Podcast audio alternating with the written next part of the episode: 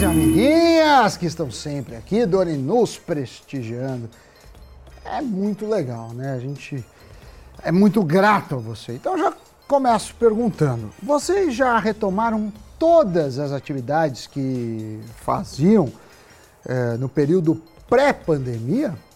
E você, Doni? Salve pessoal, salve Sammy Boy. Olha, eu mudei bastante a minha rotina e eu adaptei as atividades que eu fazia antes para um modelo um pouco mais híbrido, digamos assim. Então, eu diria que hoje eu já retomei todas as atividades, mas com alguns ajustes. E você, Sammy Boy? Eu acho que sim. Muita coisa mudou, né? Mas assim, a gente mudou alguns hábitos, né? Também por causa da pandemia, por causa da vida, da idade, a idade do filho, por aí vai.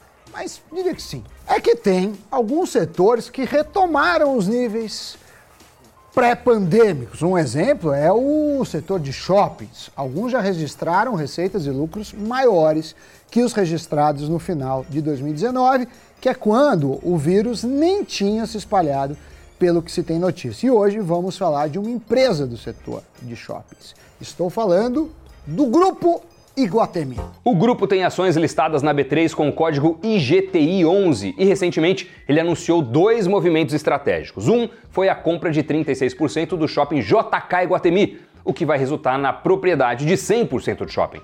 Já o segundo movimento foi a oferta pública inicial de ações para justamente financiar essa transação, avaliada em 667 milhões de reais. A fatia de 36% era da Adeote Empreendimentos Imobiliários. O Iguatemi que já tinha 64% do JK, agora ficará com 100%.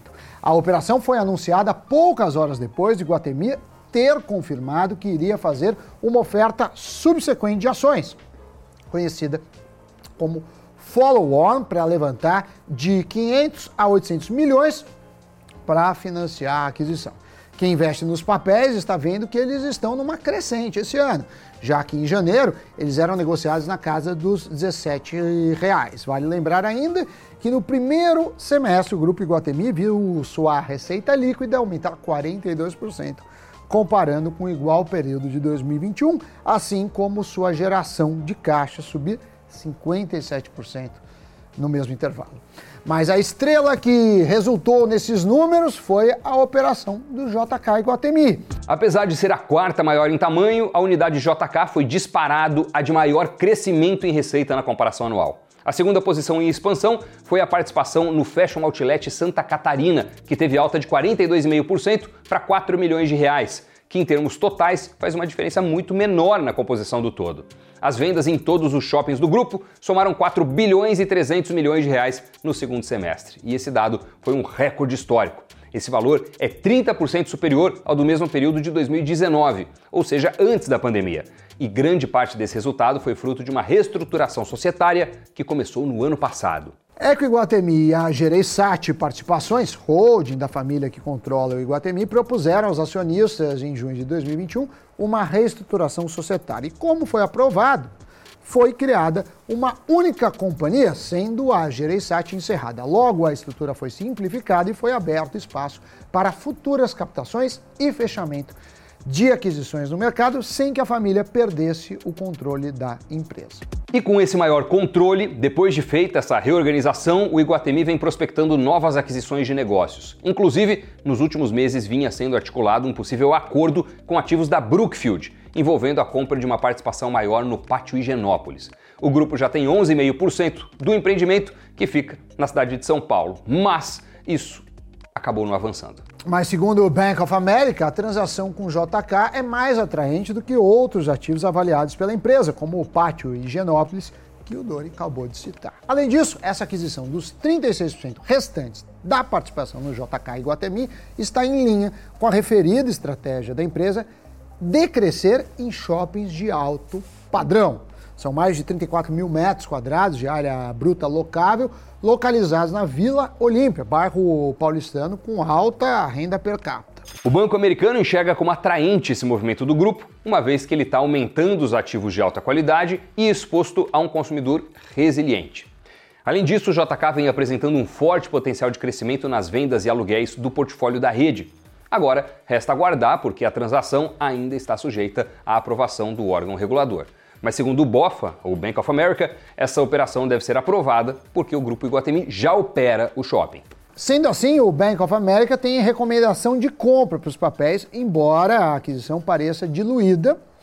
É, vemos o JK com alto potencial de crescimento, ancorado em sua base de locatários de luxo, 15% da ABL, fecha aspas. Além disso, Doni, as ações da IGTI 11, né, que é do Iguatemi 11, é negociada com um, chamado desconto de 16% em relação aos papéis da Multiplan, o que é, pelo menos parcialmente, justificado por uma menor liquidez pós-reestruturação do grupo e o risco de uma aquisição ainda mais diluída do que já foi. O Itaú BBA também tem recomendação de compra para os papéis. Os analistas de lá entendem que novas aquisições e potenciais expansões devem ser feitas em ativos de alto padrão. O banco ressaltou em relatório o posicionamento do Iguatemi de querer ser o melhor e não o maior. Em termos de aspirações, a empresa não espera se tornar a maior operadora brasileira de shopping centers, mas sim a melhor solução para clientes de alto padrão. A gestão entende seus diferenciais e a percepção de valor do público de luxo. A estratégia, portanto, é continuar concentrando esforços nesse segmento. No entanto, agora é esperado um crescimento real dos aluguéis. E além dos gastos e das comprinhas, você tem algum shopping na sua carteira de investimentos? Já investe em Iguatemi, Multiplan, outra companhia do setor? Deixa aí a resposta nos comentários para a gente saber. E agora, Giro de notícias.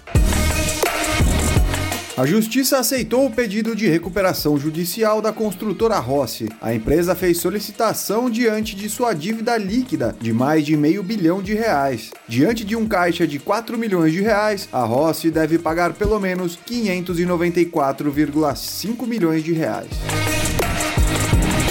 Bancos e instituições financeiras não podem cobrar nenhum tipo de taxa, seja administrativa ou de abertura de crédito, para famílias que aderirem ao crédito consignado do Auxílio Brasil. A fala é do ministro da Cidadania, Ronaldo Vieira Bento. O primeiro FDIC de multipropriedades vai financiar projetos do Hard Rock Hotel no país. Na primeira emissão, o fundo vai financiar 230 milhões de reais para a conclusão das obras de Fortaleza no Ceará e Ilha do Sol no Paraná. Muito bem, notícias giradas. Muito obrigado por nos acompanhar até aqui. Obrigado pelo seu like, pelo seu comentário, sua participação nesse programa e obrigado por se inscrever no nosso canal, o Invest News. Valeu mesmo, pessoal. A gente se encontra no próximo Cafeína. Tchau, Sammy Boy. Tchau, tchau.